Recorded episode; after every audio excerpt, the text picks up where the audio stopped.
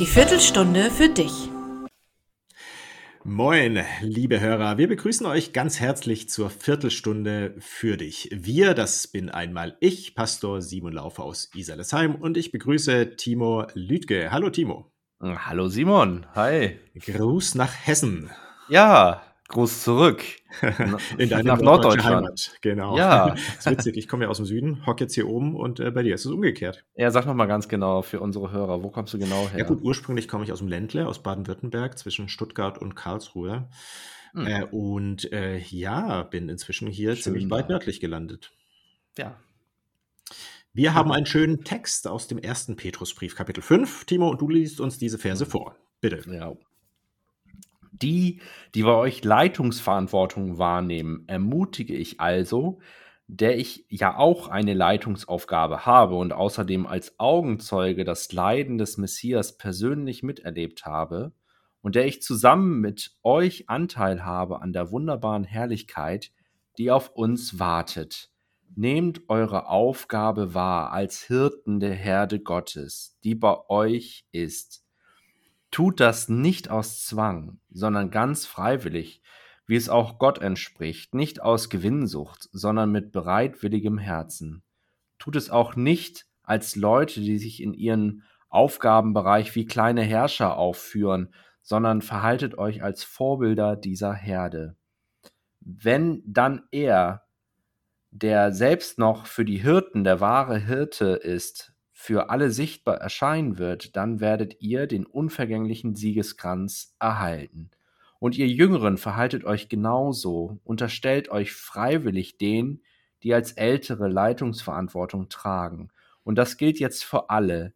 Lasst euren Umgang miteinander von Demut geprägt sein. Denn es stimmt, Gott stellt sich gegen die, die von sich selbst eingenommen sind, aber denen, die demütig sind, schenkt er seine Gnade. Backstage. Ja, ich will zuerst mal kurz so auf den Hintergrund eingehen dieses Textes. Das ist ja ein, ein Brief, ein Teil eines Briefes. Und vor allem auch so die Frage stellen und beantworten, ja, geht es da eigentlich auch um mich, um dich und mich, um uns als Leser? Zunächst mal, also der Brief selbst ist geschrieben vom Apostel Petrus. Diesmal nicht Paulus, sondern Petrus, also einer der Jünger Jesu, auch einer der, ja, ganz wichtigen, von denen ganz viel erzählt wird. Wie immer wird das dann auch von manchen Theologen bestritten. Ich finde nicht sehr glaubhaft, deshalb lasse ich das mal dahingestellt. Also der Apostel Petrus hat diesen Brief geschrieben. An wen ist er gerichtet? Also die Adressaten sind erstmal ganz allgemein eine Vielzahl von Christen, von Gemeinden in ganz Kleinasien. Also man kann sagen, ja, weite Teile des Mittelmeerraums eigentlich, also eine sehr breite Zielgruppe. Und speziell werden jetzt angesprochen, ähm, in einer anderen Übersetzung heißt es Älteste, also ja, man kann schon sagen, sowas wie heute Kirchenvorsteher. Also Menschen, die Gemeinde leiten, Menschen in Leitungsverantwortung. Und doch, glaube ich, kann man sagen und muss man auch sagen, der Brief geht uns alle an und er richtet sich an uns alle. Also ob wir jetzt sozusagen ein, ein Amt haben, ein förmliches Amt in einer Gemeinde oder nicht. Also schon alleine deshalb, weil es ja dann auch in, innerhalb des Textes heißt, äh, ihr Jüngeren verhaltet euch genauso. Also diese, ja, diese Weisheit, sage ich mal, die Petrus hier weitergibt, die, die will er auch allen anvertrauen, die will er allen weitergeben. Und ich glaube auch inhaltlich, dass wir in gewisser Weise als Christen ja alle Leitende sind. Was meine ich damit? Schlicht und einfach Menschen, die Verantwortung für sich und für andere übernehmen. Übernehmen sollten, zumindest. Also die sich nicht nur treiben lassen wollen, sondern wirklich das Leben gestalten, bestimmte Werte, Ideale anstreben, auch Ziele haben und die auch von sich sagen, ich will für die Gemeinde und für die Menschen um mich herum da sein. Also ich will ihr Leben positiv beeinflussen in meinem persönlichen Beziehungsnetzwerk, ob das Familie ist, Freunde, Gemeinde und so weiter. Will ich, ja, man sagt ja auch ganz gern, einen Unterschied machen, will ich prägen und gestalten. Oder nochmal allgemeiner gesagt, das sind eigentlich alle, die, ja, die wachsen wollen als Person, als Persönlichkeit, die ein Leben führen wollen als reife, als mündige Christen. Und ich glaube, genau solche Menschen braucht die Gemeinde und braucht auch die Welt, ganz unabhängig davon, ob man jetzt einen bestimmten Posten inne hat oder nicht. Gott sei Dank. Ich bin total dankbar für alle Eltern, für alle Mütter und Väter, die sich eben ihrer Verantwortung stellen und auch bewusst sind, äh, für ihre Kinder da zu sein und das auch ja, aus dieser Perspektive auch von Gott anzunehmen, ich bin für mein Kind, für meinen Jugendlichen da. Also ich Mhm. bin total dankbar für alle Familien, für alle Väter und Mütter, die sich so auch lästigen Situationen nicht entledigen, ja, sondern diese annehmen oder Anteil nehmen eben an, Mhm. an dem Leben ihrer Kinder, es jetzt Schule betrifft oder Kirche, Konfirmandenunterricht oder biblischer Unterricht, die Anteil nehmen an Freundschaften ihrer Kinder, auch Nöte und Ängste, die ja Kinder vielleicht noch gar nicht so ausdrücken können, die ja, ja nicht, nicht unbedingt immer kluge Ratschläge geben als Eltern, sondern einfach Interesse zeigen und Mhm. zuhören, die sich auch in notvollen Situationen ihrer Kinder sich um ein tiefergehendes Verständnis bemühen, also sich für ihre Lebenswelt interessieren und sich dann auch vor sie stellen, schützend und fürsorglich sie umgeben. Und jetzt du.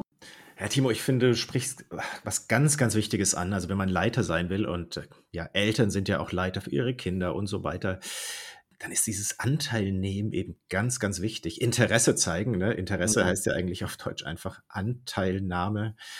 Absolut. Und genau dazu fordert Petrus ja auf, dass wir gute Leiter sein, dass wir Hirten sein sollen. Also er schreibt, nehmt eure Aufgabe als Hirten der Herde Gottes wahr.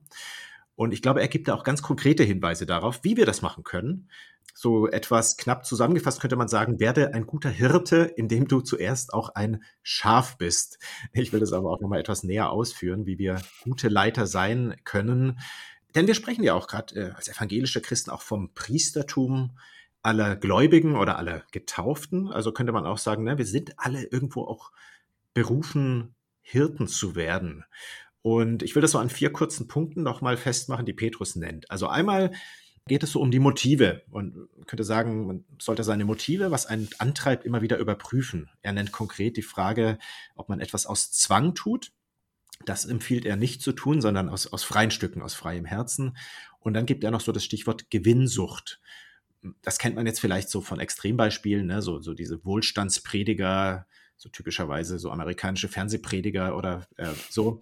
Oder vielleicht auch, äh, ja, Christen, Mitchristen, wo wir sagen, oh, die sind sehr gesetzlich. Äh, also da, da ist viel Zwang im Spiel. Aber wie immer ist es wahrscheinlich gut, da eher bei sich auch anzufangen und zu fragen, okay, wo sind meine Motive vielleicht doch nicht so, wie sie sein sollten. Ähm, ja, dann sagt er als nächstes, wir sollen uns nicht, in der Übersetzung ist es ganz schön ausgedrückt, nicht wie kleine Herrscher aufführen. Ich glaube, da kann jeder sich was drunter vorstellen. Ne? Also wir sollen nicht, gerade wenn wir dann auch vielleicht ein bestimmtes Ja. Amt haben, uns nicht wie so kleine Despoten aufführen. Ha, jetzt habe ich Macht, jetzt spiele ich es mal so richtig aus. Äh, und ich glaube, wenn man führen will, nicht als Despot, sondern wirklich als Vorbild, dann ist es ja eher schwerer oder sogar viel schwerer, aber letztendlich auch erfüllender, als einfach so ein bisschen die Machtkeule zu schwingen.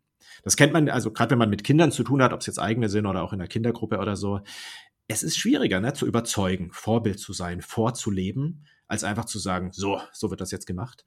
Aber ich glaube, wir wissen alle, das ist viel, viel besser, nachhaltiger, langfristiger, menschlicher, als Vorbild zu führen. Ja, und das Wichtigste wahrscheinlich, was Petrus sagt, orientiere dich an diesem einen wahren großen Hirten, an Jesus Christus. Denn letztendlich nur wenn du selbst scharf bist, also von diesem großen Hirten dich leiten lässt, dann kannst du andere gut leiten. Ja, und das erfordert eben auch Unterordnung, erfordert auch Demut und ähm, deshalb betont Petrus das hier so. Und zu guter Letzt, ähm, Petrus selbst berichtet von seinen Erfahrungen mit Jesus, ne, nennt sich Augenzeuge, er hat teilgehabt an den Leiden von Jesus. Und das gilt auch für uns, dass wir nur als Zeugen von Jesus, also als Leute, die Erfahrungen, die Begegnungen mit Jesus haben, dann auch aus dem Vollen schöpfen können und etwas weiterzugeben haben. Lust auf mehr. Mehr Vorbilder bitte. Ja, Ja, aber ich habe ja mal eine Frage und du siehst ja als Notiz ja auch bei dir. ja. Merkt man das eigentlich immer, dass man ein Vorbild für andere ist? Es ist echt eine gute Frage. Also ich glaube fast, es ist sogar oft so, dass man das, wenn überhaupt, dann eher im Nachhinein merkt. Ne? Also vielleicht, dass Jugendliche später einem mal sagen, hey, da, das hat mir total einen guten Impuls gegeben oder da habe ich eine Spur gefunden, die da habe ich mir was abgeguckt. Ja. Also wahrscheinlich eher im Nachhinein, ne? Ja, ist man als Pastor wirklich ein Vorbild für einen beispielsweise 14-jährigen Teenie? Also oftmals hab habe ich eher so gehört, boah, ey, boah, der ist so alt. Und ich als Diakon ja schon musste hören, so mit 40 Jahren, boah, Timo, du bist voll alt. So, Ja. das ist irgendwie, ist man da wirklich Naja, ich, natürlich, also wir beide als äh, ja, Anfang 40-Jährige sind jetzt nicht so nah dran, aber äh, ich glaube, wir können in einer anderen Rolle dann auch wieder Vorbild sein. Ähm, zum Beispiel, indem man vielleicht hoffentlich spürt, welche Werte uns wichtig sind. Also wie wir, wie unser Glaube uns trägt, was wir leben wollen. Das, glaube ich, kann auch, also unabhängig vom Alter oder sogar, naja, dass man wieder eher, ich will jetzt nicht sagen, eine väterliche Rolle, aber halt, naja, eher so eine Mentorenrolle oder ja, eben doch gewisserweise als väterliches Vorbild, also dass Ja. man Dinge vorlebt. Das, das glaube ich, hoffe ich doch, dass das schon auch möglich ist, unabhängig vom Alter. Ja, Stichwort Vater. Mhm. Welche Verhaltensweisen haben wir denn von unseren Vätern uns abgeguckt? Oder welche fandest du gut oder beeindruckend?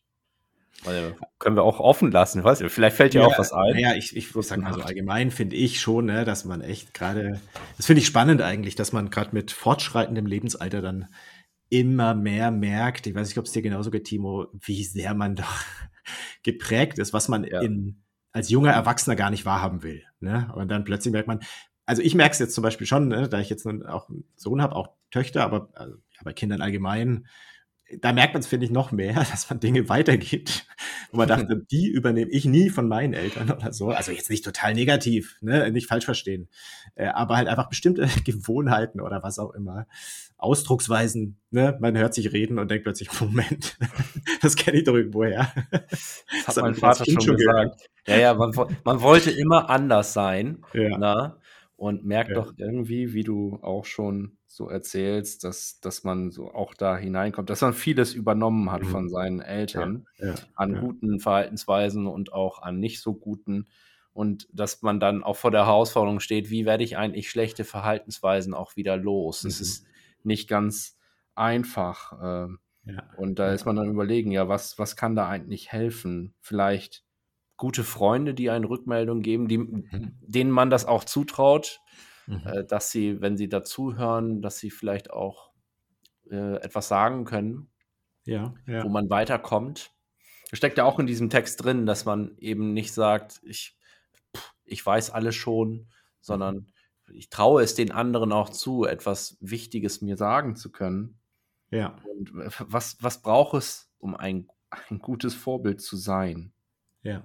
Ich glaube, dass wir alle ein Umfeld auch brauchen, das uns atmen lässt. Also ein Miteinander von Menschen, die sich auch noch etwas sagen lassen, sich Mhm. selbst nicht genug sind, wie ich das eben schon Mhm. erzählt habe. Also sich so eine gewisse Neugier noch bewahrt haben. Es, sie sagen, okay, ich kann mir vorstellen, dass der Mensch mir gegenüber wirklich etwas Interessantes sagen kann und dass ich Mhm. davon profitieren kann und ich sage, das ist alles dumm, was er sagt, ich Ja. oder oder peinlich oder so. Ja, ich denke, Ja. dass wir so ein Umfeld brauchen. Auf jeden Fall, ja. Ich denke gerade auch noch so an den, also zusätzlich auch noch so an diesen einen Vers, der mir in den Sinn kommt. Ich glaube, Paulus schreibt das einmal, stellt euch Christus vor Augen. Ähm, weil das so ein Satz ist, da, da finde ich, kommt so schön zum Ausdruck dieses Aktive auch, ne? dass wir das brauchen, auch diesen Abgleich immer wieder zu machen. Also Ja. letztendlich so diese, ja, diese Frage, wenn Jesus jetzt gerade in meiner Situation wäre, wie würde er sich vielleicht verhalten? Ne? Wie wäre er als Vorbild jetzt gerade? Äh, wie würde er erlebbar sein? Also ich glaube, das hilft auch. Das verleiht Flügel. Ja, ich will den Blick äh, nochmal etwas nach vorne richten, im wahrsten Sinne des Wortes, so auf die Zukunfts- und ja, Ewigkeitsperspektive. Ich würde es mal so in dem Satz bündeln. Erwarte nicht alles immer von der Gegenwart, sofort, vom nächsten Moment. Da gibt es so ein schönes, sperriges Wort aus der Psychologie, das die nennt, nennt sich Gratifikationsverzögerung. Das hat sich mir so eingeprägt, weil das so ein wunderbarer Ausdruck ist. Äh, letztendlich heißt es, die Fähigkeit oder ja, die, die Bereitschaft, etwas zu tun oder auch nicht zu tun, auch wenn sozusagen nicht unmittelbar die Belohnung folgt, also im Sinne von sich gut zu fühlen oder einen konkreten Ertrag zu haben. Also jetzt, um es ein bisschen konkreter zu machen, ne, wenn jemand zum Beispiel eine lange Ausbildung macht, Berufsausbildung, Studium, dann weiß er, okay, es dauert eine Weile, bis ich meinen Abschluss habe, bis ich richtig Geld verdiene und so weiter. Aber ich mache das, ich halte das durch, weil später was Tolles kommt, auf das ich hinarbeite. Ich kriege die Belohnung später sozusagen. Und ich glaube, das ist was, was Kinder ja mühsam lernen müssen, aber wir alle auch immer wieder uns sozusagen, äh, oder da arbeiten wir ein Leben lang daran. Und dazu kommt, glaube ich, schon, dass der Zeitgeist eher ist, äh, so dieses, es zählt der Augenblick. Ne? Also hol es dir sofort, es steht ihm eher entgegen. Und jetzt sagt Petrus in diesem Zusammenhang mit dieser mhm. ganzen, mit diesem ganzen Thema Leitung und Vorbilder, sagt er, ihr werdet den unvergänglichen Siegeskranz erhalten. Das heißt, ihr werdet eine Belohnung bekommen, aber in der Ewigkeit bei Gott. Jetzt äh, bin ich nicht der Meinung, dass das Leben als Christ äh, jetzt eine Qual ist oder äh, äh negativ. Im Gegenteil, es ist oft unheimlich erfüllend, auch abwechslungsreich. Aber trotzdem leben wir auch auf ein Ziel hin, was erst noch kommt. Also das Beste kommt erst noch. Jetzt sind wir ja nicht alles irgendwie vergeistigte, vergeistlichte Wesen, die nur im Blick auf Gott leben, nur mit äh, der Ewigkeit vor Augen. Das wäre ja auch ein Christsein, was sehr, sehr entrückt ist und vergeistlicht, glaube ich, nicht sehr gut. Auch das gab es ja auch immer wieder, dass Christen sich sozusagen komplett versuchen, aus der Welt rauszuziehen. Aber ich glaube, diese Perspektive ist so eine Art Korrektiv. Eine Korrektiv für die Werte, die uns antreiben. Sei das finanzielle Anreize oder auch sichtbarer Erfolg einfach der, der Kitzel des Augenblicks, Genuss, tolle Erlebnisse, auch Selbstbestätigung, alles Dinge, die alle in uns sind. Da müssen wir uns ja auch nichts vormachen. Aber es wird sozusagen zurechtgerückt, in die rechte, ins rechte Verhältnis gesetzt von dieser Ewigkeitsperspektive. Und so, glaube ich, kann man irgendwo ganz gelassen sein, weil wir in diesem Leben nicht alles erreichen müssen. Es muss nicht alles sofort sein. Ganz schön weltfremd. Ja, ich glaube, dass gewisse Optionen, ethische Optionen, die wir für unser Leben wählen, dass diese uns angreifbar machen können. Mhm. Was meine ich damit? Also festzulegen, welche Werte mir wichtig sind in meinem Leben, nach welchen Grundüberzeugungen will ich leben, meinen Alltag gestalten.